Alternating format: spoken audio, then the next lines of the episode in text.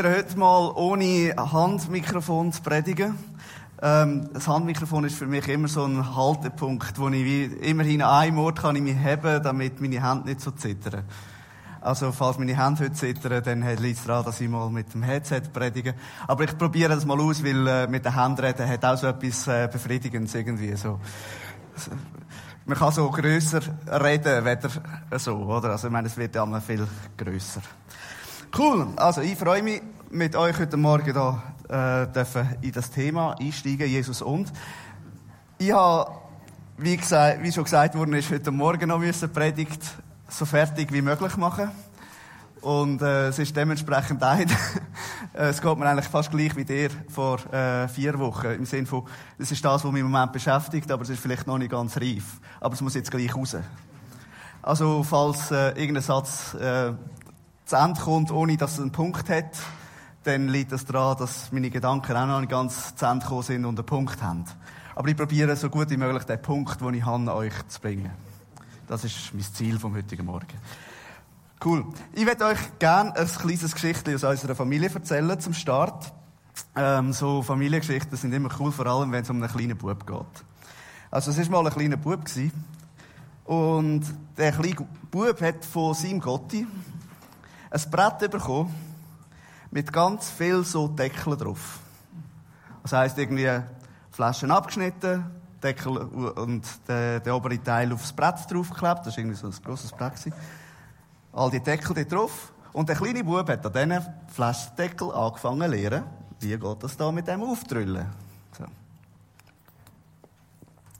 Klar, ich meine, von dem Brett her hätte man nicht trinken können, aber er hat gelernt, wie kann ich das auftrüllen. Und so ziemlich gleich, ich meine, wenn du so verschiedene Deckel hast und verschiedene gross und so, dann lernst du das, wie das geht. Irgendwann hast du drei Dos. Ah, ich sollte auf Hochdeutsch predigen.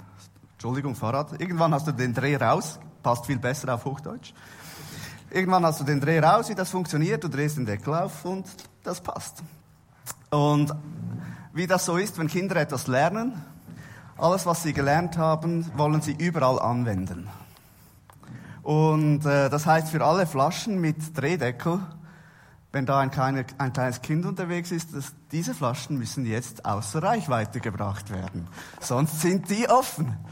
Und die ähm, Mineralflasche im Kühlschrank ist schon lange offen, obwohl die natürlich noch nicht offen sein sollte. Aber die ist halt auf einer Höhe, da kommt man gut dran. Also alle Flaschen hoch. Und der kleine Bub, der ist halt schlau und der ist, äh, ist da am Üben und am Üben und irgendwann sitzt der kleine Bub in der Küche am Boden und sitzt in einer Siruplache.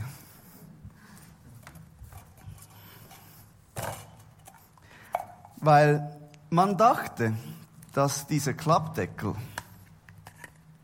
viel zu schwierig sind für den kleinen Buben zum Öffnen aber man nicht daran gedacht hatte, dass man diesen Deckel abdrehen kann. Bei, bei diesen Flaschen geht es jetzt nicht mehr, bei den neuen. Bei den alten ist das gegangen, dann konntest du da drehen und der kleine Bub saß da mitten in der Siruplache.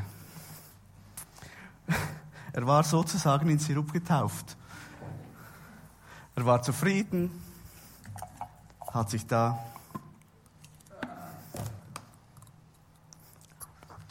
Mmh, Sirup zuckerschleckend, klebrig süß.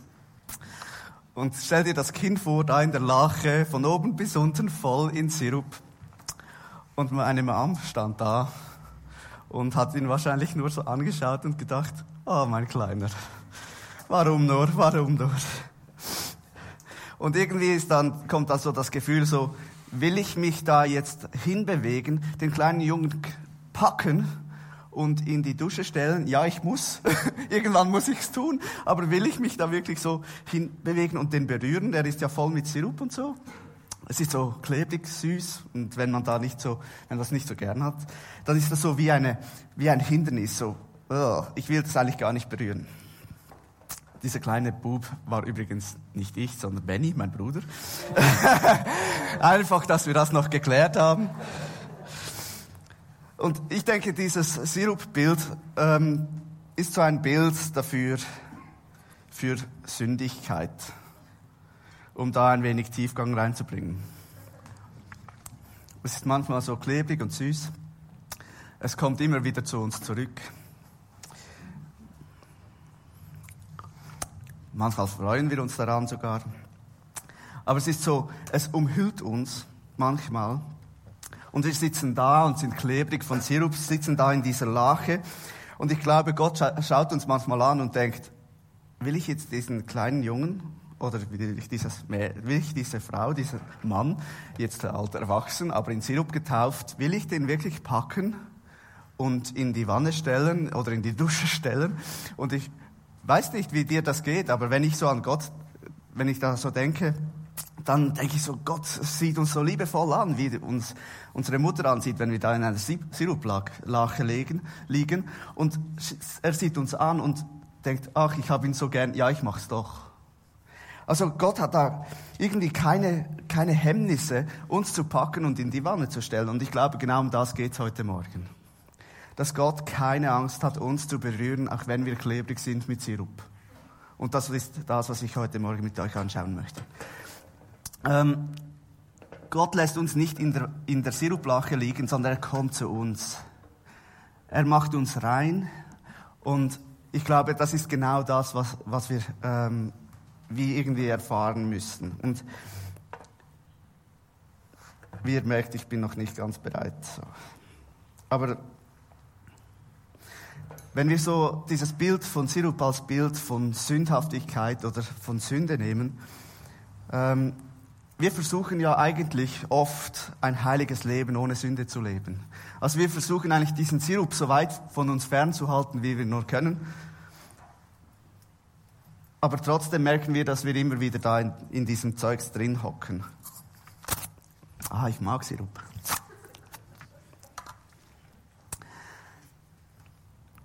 Irgendwie ist unser Bild, wie Gott mit diesem Sünder umgeht, wie er ähm, zu uns kommt und uns packt und in die Wanne stellt, irgendwie vermischt mit dem Bild, dass Gott den Sünder hasst.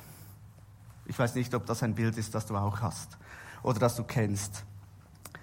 Irgendwie ist das Bild vermischt mit dem Bild, dass Gott die Sünde hasst, dass Gott äh, die Sünde von sich wegweist. Und dennoch denke ich, dass Gott genau das jetzt so, dass er uns so sieht wie diese Mutter, dieses Kind, das in der Siruplache liegt. Und es einfach nur in die Wanne stellen will und reinmachen will. Und wir sind ja in dieser Serie Jesus und, und ich werde da nicht eine Siruppredigt halten, sondern es geht auch um die Bibel und was Jesus tut. In unserer Serie Jesus und geht es darum, dass Jesus das beste Bild ist, wie, dass wir Gott verstehen können. Und er erklärt das selber im Johannes 14, Vers 8 bis 10. Und da sagt er zu Philippus, Herr, sagte Philippus, zeig uns den Vater, das genügt uns. Philippus fragt ihn hier, zeig uns, wie der Vater ist. Zeig uns, ob uns der, ob uns der Vater aus diesem Sirup herausnimmt. Oder zeig uns, wie dieser Vater ist. Wie das der Vater uns sieht. Und Jesus antwortet hier zu Philippus, und da finde ich fantastisch, solange bin ich schon bei euch und du kennst mich immer noch nicht, Philippus entgegnete Jesus. Wer mich gesehen hat, hat den Vater gesehen. Wie kannst du das sagen? Zeig uns den Vater. Glaubst du nicht, dass ich im Vater bin und dass der Vater in mir ist? Was ich euch sage, sage ich nicht aus mir selbst heraus. Der Vater ist in mir, handelt durch mich, alles ist sein Werk. Jesus sagt von sich selber, er ist das perfekte Bild vom Vater. Er ist Teil dieser Geschichte. Er ist der, auf den wir schauen können, wenn wir den Vater verstehen wollen, wenn wir diesen Gott verstehen wollen. Und in ihm erkennen wir, wie er wirklich ist. Und wenn wir verstehen wollen, wie Gott mit dieser Siruplache umgeht, mit diesem Kind in dieser Siruplache, dann müssen wir verstehen, wie Jesus mit einem Sünder umgeht. Dann müssen wir verstehen, wie Gott mit dem Sünder, dass, dass wir verstehen, wie Gott mit dem Sünder umgeht. Und ich habe mich habe mich das so überlegt. Eigentlich ist es ja verrückt. Wir beten Jesus an, der Jesus, der als der Unschuldige gekreuzigt wurde. Könnt ihr folgen? Jesus, der, Un der Unschuldige. Jesus, der, der keine Sünde an sich hatte. Jesus, der keinen klebrigen Sirup an sich hatte. Diesen Jesus beten wir an, darum sind wir hier. Das ist der Grund, wieso dass wir hier zusammenkommen. Wir glauben daran, dass Jesus keine Schuld hat, dass Jesus kein Sirup an sich trägt. Und eigentlich, wenn wir da sagen, wenn wir verstehen wollen, wie Gott mit dem Sünder umgeht und wir schauen auf Jesus, dann müssen wir sagen, wenn Jesus nicht in die Welt gekommen wäre, hätte er keine Verbindung mit der Sünde gehabt. Oder? Könnt ihr folgen? Also, dass Jesus in die Welt kommt, verursacht eine Begegnung zwischen Jesus, dem Unschuldigen, und dem Schuldigen, dem Menschen. Den Menschen, die da lebten und auch uns, die wir hier und jetzt leben. Also jede Begegnung, die Jesus mit einem Menschen hat, ist eine Begegnung zwischen dem Unschuldigen und dem Schuldigen. Eine, Begegnung zwischen dem Sirupigen und dem Nicht-Sirupigen. Eine Begegnung zwischen dem Reinen und eine Begegnung zwischen dem Unreinen. Jede Begegnung, die Gott mit, die Jesus mit einem Menschen hat, ist eine Begegnung zwischen dem Unschuldigen und dem Sündigen. Und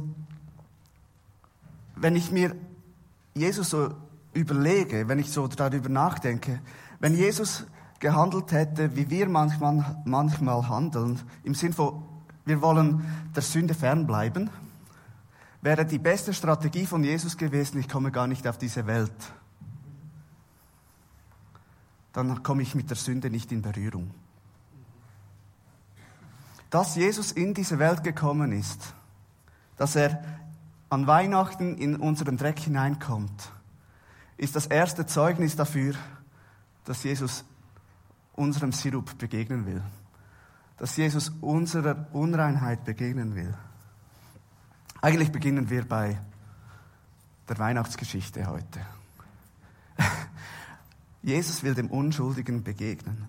Er will dem Schuldigen begegnen. Er hat keine Angst davor, in diese Welt zu kommen. Er hat keine Angst vor dieser Sünde. Er hat keine Angst davor, vor diesem Dreck, er hat keine Angst davor, vor diesem Klebrigen. Und eine weitere schöne Geschichte, und das ist die Geschichte, um die es heute Morgen geht, ist die Geschichte, wie Jesus mit dem Aussätzigen umgeht. Ich weiß nicht, ob ihr diese Geschichte kennt. Ähm, die steht in Markus ähm, 1, 40 bis 45. Sie steht auch im Lukas 5 und in Matthäus 8. Es ist eine erste Geschichte, wie Jesus mit einem Aussätzigen umgeht. Und diese Geschichte, äh, bevor ich da einsteige, möchte ich euch zuerst ein wenig Kontext geben bezüglich Aussatz. Weil das hat mit diesem klebrigen Zeugs da irgendwie was gemeinsam. Und zwar, wenn ich mir das so, wenn man Aussatz in der Bibel liest, dann geht es da um Hautanomalien, also da geht es um irgendwelche Geschwüre, ähm, und das wird in verschiedenen Arten als Aussatz bezeichnet. Das heißt, es ist nicht ganz klar, dass es jetzt nur Lepra ist. Lepra ist das, was wir heute als Aussatz bezeichnen. In der Bibel ist das aber nicht ganz so klar definiert, dass das nur Lepra ist, sondern das können auch andere Hautanomalien sein, äh, schuppig, fleckig, weiße Flecken, fleischige Stellen. Und man nimmt an, weil man da noch nicht so weit war mit äh, medizinischen Abklärungen und so weiter, dass auch ähm, schon Schuppenflechten als Aussatz bezeichnet wurden, obwohl die gar nicht ansteckend waren. Ähm, Schuppenflechten zum Beispiel betrifft 1 bis 2 Prozent der Weltbevölkerung. Also 1 bis 2 Prozent der Weltbevölkerung könnten Schuppenflechten erhalten und ist eine häufige, eine der häufigsten Hautkrankheiten, die wir auch heute noch kennen. Und das ist eine dieser, äh, dieser Symptome, die auch unter anderem auch als Aussatz gewertet wurden und Leute ausgeschlossen wurden aus der Gesellschaft. Aussatz ähm, führte immer zu einem Ausschluss aus der Gesellschaft. Ähm, im, ersten, Im dritten Mose wird das beschrieben. Wer aussätzig ist, soll, soll zerrissene Kleider tragen und das Haar lose und den Bart verhüllt und soll rufen, unrein, unrein. Und solange die Stelle an ihm ist, diese Aussatzstelle, soll er unrein sein, allein wohnen und seine Wohnung soll außerhalb des Lagers sein. Das heißt, wenn jemand so Schuppenfläche, also irgendwelche so Hautanomalien hatte, musste er sich, musste er sich beim Priester zeigen. Der Priester hat das angeschaut, hat ihn äh, untersucht, hat ihn sieben Tage ausgesetzt, im Sinn von, du bist zuerst sieben Tage weg und dann kommst du wieder. Wenn es nach sieben Tagen noch gleich war wie vorher, wurde er als aussätzig bezeichnet. Wenn es besser wurde, war es, hat man das noch nicht ganz so krass gehandhabt. Aber es ist, ähm, gibt ganze Mose, 3. Mose 13, könnt ihr da schauen, was es da für alles für Regeln gab. Das ist äh, recht interessant, aber hilft uns gerade nicht weiter und darum lasse ich all diese Spezialitäten, was jetzt Aussatz war und was jetzt nicht, lasse ich mal weg. Grundsätzlich war schon vorher definiert im 3. Mose 7, 21, wer etwas Unreines berührt, wird selber unrein. Das heißt, ähm, wenn jemand, es heißt dort 7, im 3. Mose 7, 21, wenn jemand etwas Unreines berührt, ist es eine Unreinheit, sei es eine Unreinheit am Menschen oder unreines Vieh oder etwas Unreines, Abscheuliches, und er isst vom Fleisch des Heilsopfers, das dem Herrn gehört, soll er getilgt werden aus seiner Sippe. Also, das wird da ziemlich hart gehandhabt im Sinn von, wenn du etwas Unreines berührst, wirst du selber unrein und eigentlich ge gehört zur Unreinheit der Tod.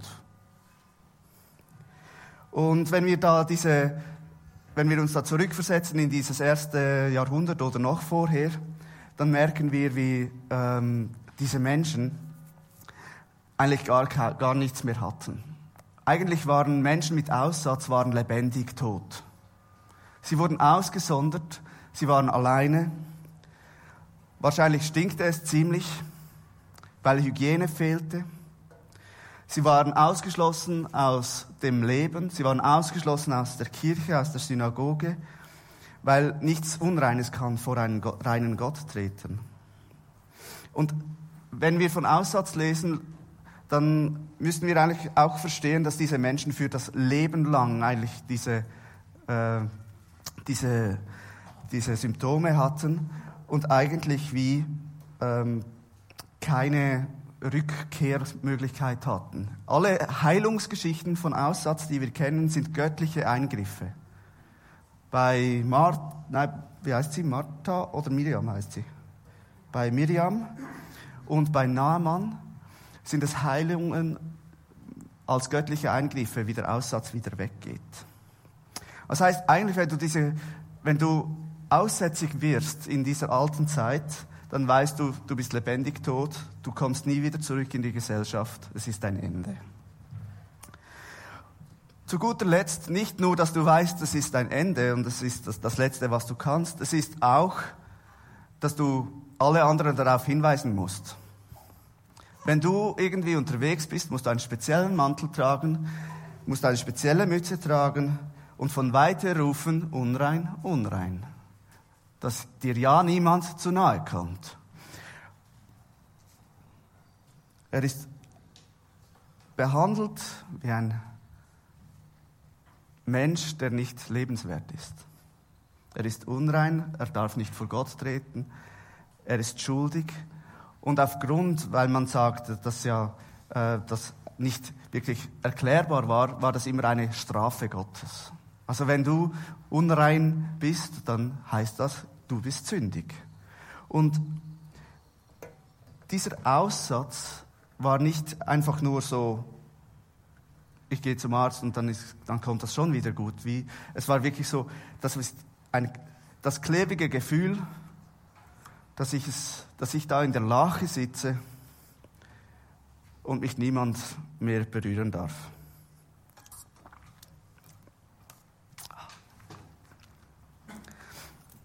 Ist gut für euch? Aussatz? Das Verständnis, was, was das auslöst, das ist wirklich so, man, man wird so, man, man bleibt so stehen in dieser Unfähigkeit, irgendwas überhaupt noch zu tun. Und jetzt steigen wir ein in diese Geschichte, wie Jesus diesen Aussätzigen begegnet. Ha?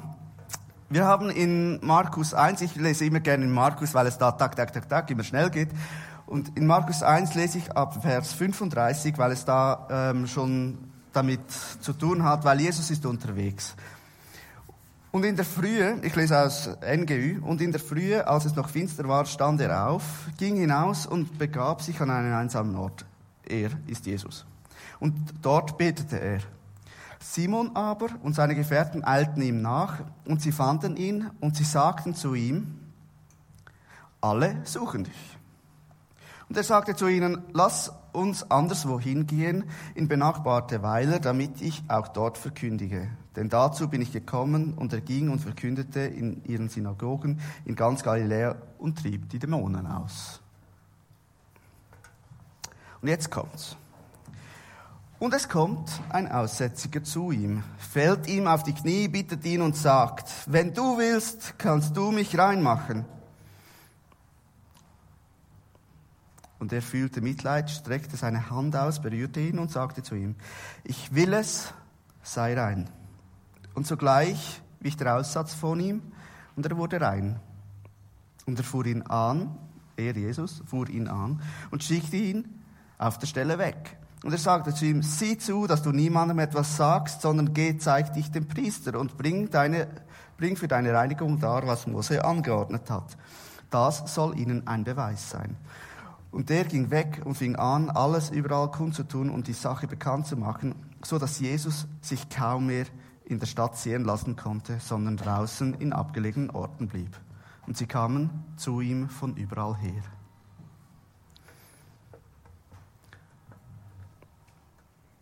Ich stelle mir das ähm, ein wenig lebendig vor, da, diese ganze Geschichte. Jesus ist unterwegs, treibt Dämonen aus, heilt Kranke und so. Also schon das ist ja, ist ja eigentlich cool, oder? Ich meine, Jesus ist da unterwegs, treibt Dämonen aus und dann ist er einfach so unterwegs und unterwegs begegnet ihm dieser Aussätzige. Jesus ist so in einer, ich stelle mir Jesus so in einer Bubble vor. Also Jesus da mittendrin und dann alle Leute da ringsherum und alle wollen zu ihm, weil bei ihm werden ja die Kranken heilen und die Dämonen ausgetrieben und so. Also stelle ich mir das so vor. Er ist unterwegs, umzingelt von Menschen, einer ganzen Gruppe von Menschen. Und dieser Aussätzige, ich stelle mir vor, der ist da irgendwie in seinem Lager außerhalb des Dorfes und hat irgendwie von diesem Jesus gehört und hat irgendwie davon erfahren, dass dieser Jesus Dämonen austreibt und Kranke heilt. Und er, er beginnt zu glauben. Er beginnt zu glauben, dass er auch ihn heil machen kann. Aber es ist ihm ja verboten, Kontakt mit Menschen zu haben. Also das heißt, er, er glaubt von sich aus, aber er kann ja gar nicht zu Jesus. Er ist ja, dieser Jesus ist ja immer in dieser Bubble drin. Aber wer, wenn nicht Jesus, könnte ihm helfen? Also entscheidet er sich eigentlich gegen die Regel. Er nimmt seinen Mantel, hüllt sich ein. Ich stelle mir vor, dass er sich da ganz einpackt, dass man gar nichts mehr wirklich von ihm sieht, dass er so wirklich ziemlich inkognito unterwegs ist, so wie wenn du bei Google Inkognito-Modus einschaltest. Und er geht nicht, wie es üblich war oder wie, es, wie er eigentlich hätte es sollen, mit den Worten unrein, unrein durch das Land, sondern schleicht sich in diese Menschengruppe hinein. Er bricht die Regel. Er hat den Mut, die Regel zu brechen. Sein Aussatz nicht zur Schau zu stellen, sondern sich durchzuschlängeln. Und ich stelle mir vor, wie er da verhüllt zu Jesus kommt. Ich denke, dass er ziemlich direkt durch die Menschenmenge durchgeht, ziemlich direkt zu Jesus kommt, sich vor Jesus auf die auf die, vor, sich vor Jesus auf den Boden wirft und in dem Moment deckt es ihn auf, stelle ich mir vor. Dass so sein, sein, sein, sein Mantel zurückgeht und alle sehen, das ist ein Unreiner. Und ich stelle mir so die Menschenmenge vor, die so zurückschreckt und sagt, Aussatz, Aussatz! Und plötzlich so alles, alle weichen so fünf Meter zurück. So stelle ich mir das vor. Dieser Jesus bleibt stehen. Mein Jesus bleibt da stehen. In meinem Bild, wie alle zurückspringen und die Hände verwerfen und sagen, Aussatz, Aussatz, geht alle zurück, bleibt mein Jesus stehen. Ein Mensch vor sich sehend, der Hilfe braucht.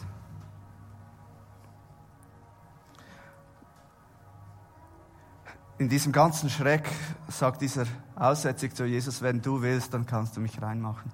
Und ich glaube, dass da drin dieser, dieser Mut und dieser Glaube schon wahnsinnig drinsteckt.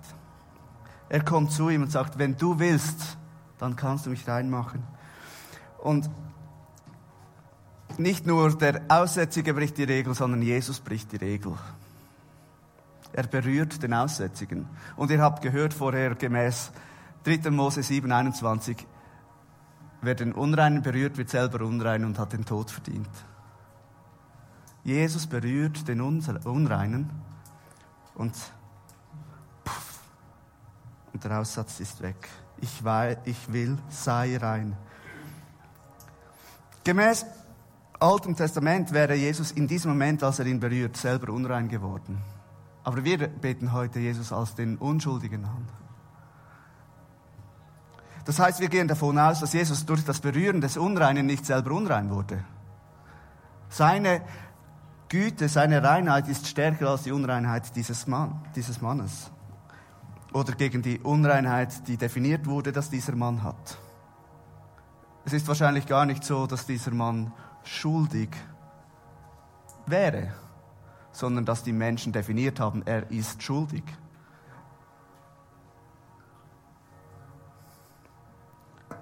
Wer definiert, wer schuldig ist? Jesus bleibt dann recht klar zu dem äh, Aussätzigen und sagt, hey, geh zu den Priestern, zeige dich. Er sagt, zeige dich, dass es für diese Schriftgelehrten ein, ein Zeugnis sein kann, weil sie wussten, dass Aussätzige nur durch Gottes Hand geheilt werden. Und wenn er erzählt, dass Jesus ihn berührt hat, dann könnte das ja heißen, dass die Leute dann Jesus als einen Aussätzigen, als einen Unreinen betrachten. Aber ich glaube nicht, dass das passiert ist. Auch Markus äh, wo wir das lesen, definiert, oder äh, zeigt das nicht. Markus geht vielmehr davon aus, dass die Reinheit Jesu diese Unreinheit austrieb. Jesus definiert ein neues Bild, wie sich Unreinheit und Reinheit begegnen. Und zum das Ganze noch ein wenig äh, konkreter machen, ähm, vielleicht ein wenig Kontext bezüglich, was, was, was Jesus da überwindet. Also stell dir mal Ekel vor. Vor was ekelst du dich? Ähm, wir leben ja in einer Welt, die schon recht clean ist, schon recht sauber. Also wir begegnen sehr wenig ekligen Dingen. Ähm, ich habe ein wenig Ekel vor Kotze. Also wenn ein Kind da sein Zeugs wieder auf die Straße wirft, bin ich der Falsche, um das aufzuputzen. Ich helfe da nur noch mit, zum Beispiel aber vielleicht hast du Ekel vor Kuttle, also äh, Magen ähm, oder so. Was würdest du nie berühren? Sag das mal deinem Nachbarn da. Was, vor was ekelst du dich? Was würdest du nie berühren? Was, was würdest du...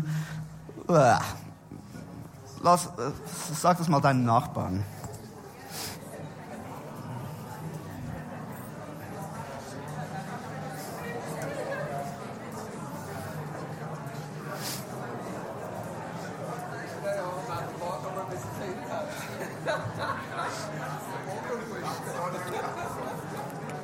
Rückwärts essen.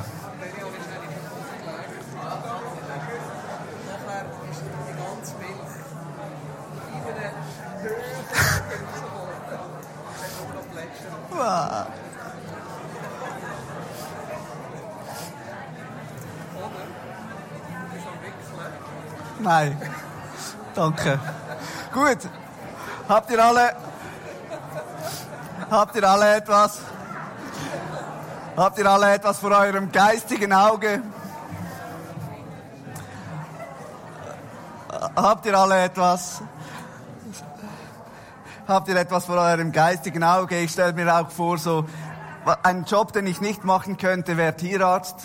Ich habe da mal eine Doku gesehen, was die da mit ihren Händen und wo die da mit ihren Händen hin müssen und so. Das ist also Kühen mit Verdauungsproblemen als Stichwort. Das ist nicht so mein Ding, oder? Also habt ihr alle so ein Bild? Das ist toll, gut. Stell dir vor, zur Zeit von Jesus war ein Aussätziger das, was du dir jetzt als Ekel vorstellst. Er war beklebt mit dem, was du dir jetzt vorstellst. Ein Aussätziger, der, der hatte, der hatte diese, diese Aura von diesem Ekel was du dir jetzt gerade vorgestellt hast.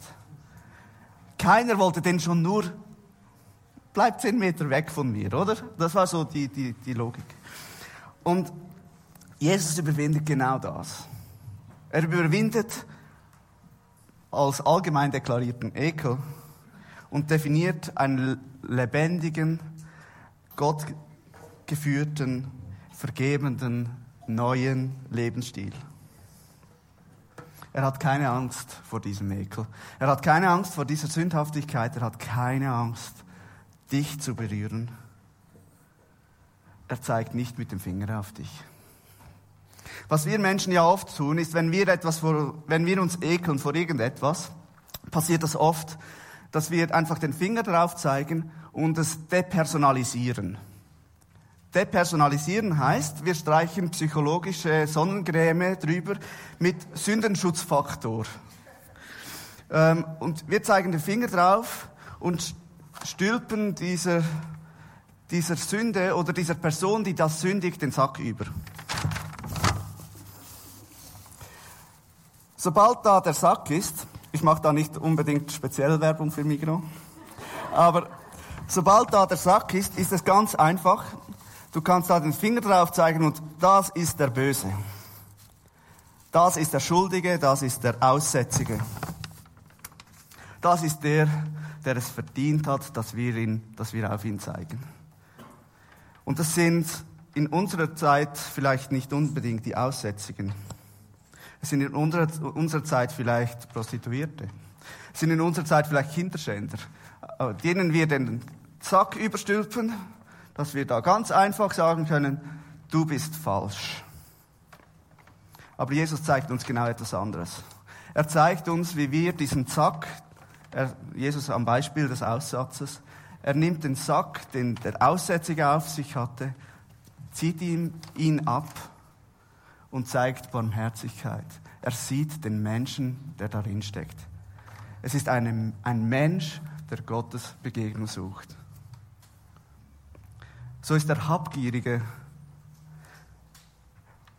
der Anständige, die Alkoholikerin, der Homosexuelle, die Prostituierte, der Kinderschänder. Ein Mensch mit einer Geschichte, der Gottes Gegenwart sucht und sich nach einer Berührung mit diesem, von diesem Jesus sehnt. Und Jesus lebt uns das vor, wie er den Sack wegnimmt und diesen Menschen berührt. Wie geht Jesus mit Sündern um? Er berührt sie. Er hat keine Angst vor ihnen. Er will sie reinmachen. Er macht sie rein. Er vergibt und befreit. Er schafft Freude, Hoffnung. Und wenn wir an diesen Aussätzigen denken, der diesen Sack übergestülpt hatte und wir sehen, was diese Heilung für ihn bedeutet. Es bedeutet ein neues Leben. Jesus überwindet soziale Grenzen, überwindet, was die Leute als richtig und falsch definieren. Und wenn wir darüber nachdenken, dass Jesus das bessere Bild von Gott ist, also das beste Bild, ich, ich hüte mich davor, Maximen zu brauchen. Meine Frau wehrt sich immer gegen Maximen, weil sie, das Beste, es gibt nichts Besseres das beste Bild, das wir haben können von Gott, ist das Bild von Jesus. Er überwindet die sozialen Grenzen. Also Gott überwindet soziale Grenzen. Gott hat keine Angst vor der Sünde, weil Jesus auch keine Angst hatte vor der Sünde. Jesus macht das Unreine rein, Gott macht das Unreine rein. Jesus erweckt lebendig Tote zu neuem Leben. Und das macht Gott. Das ist unser Gott und dem sind wir hinten nach. Also wenn ich jetzt das zurücknehme auf mein Bild vom Sirup. Sirup ist so ein einfaches Bild, es ist nicht so eklig. Es ist nur klebrig.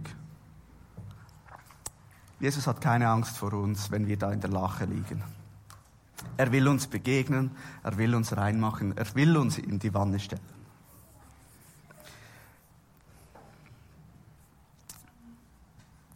Er berührt dich und wenn du an den Ekel denkst, den du dir vorgestellt hast, wenn du diesen Ekel an dir hättest, wie fühlt sich das an? Aber Gott berührt dich trotzdem. Hey, zum Glück hat Gott keine Berührungsängste.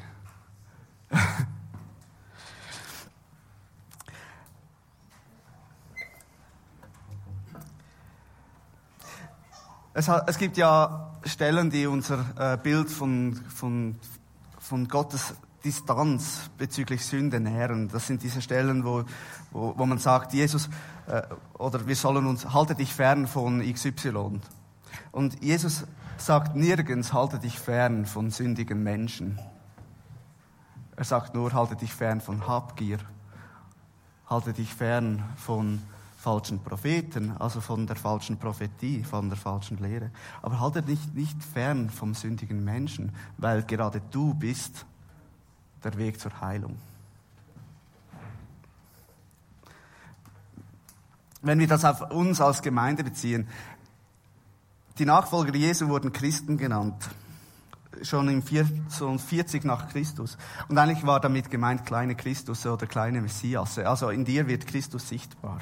Jesus, dieser Jesus, der Grenzen überwindet, lebt in uns. Dieser Jesus, der das Unreine berührt und es rein macht, lebt in uns.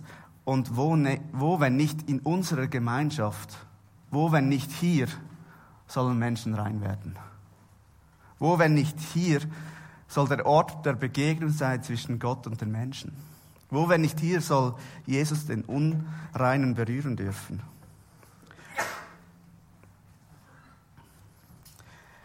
Und ich denke an Menschen mit unterschiedlichen Geschichten, mit unterschiedlichen dunklen, verdrehten, klebrigen Geschichten. Aber wo, wenn nicht hier, soll Jesus diesen Menschen begegnen? Es ist mein Aufruf an uns, dass wir Menschen begegnen, die den Arzt Jesus brauchen. Es ist mein Aufruf an uns, dass wir hier einen Ort schaffen, wo Menschen mit krummen Geschichten Platz haben. Es ist mein Aufruf an uns, dass wir hier ein Ort sind, wo Heilung geschehen kann. Und ich hoffe, ihr lasst euch von diesem Jesus auch berühren und heilen. Das ist das, was ich mir wünsche. Jesus berührt und heilt. Und das ist das, was ich gerne mit euch teile. Ich schlage vor, dass wir uns zwei Minuten nehmen und äh, die Reflexionsfragen ähm, einfach kurz bewegen. Was, was, hat da was, hat da, was hat mich angesprochen und was könnte ich da weiter äh, damit tun und was bedeutet das für das Bild von Gott, das ich habe?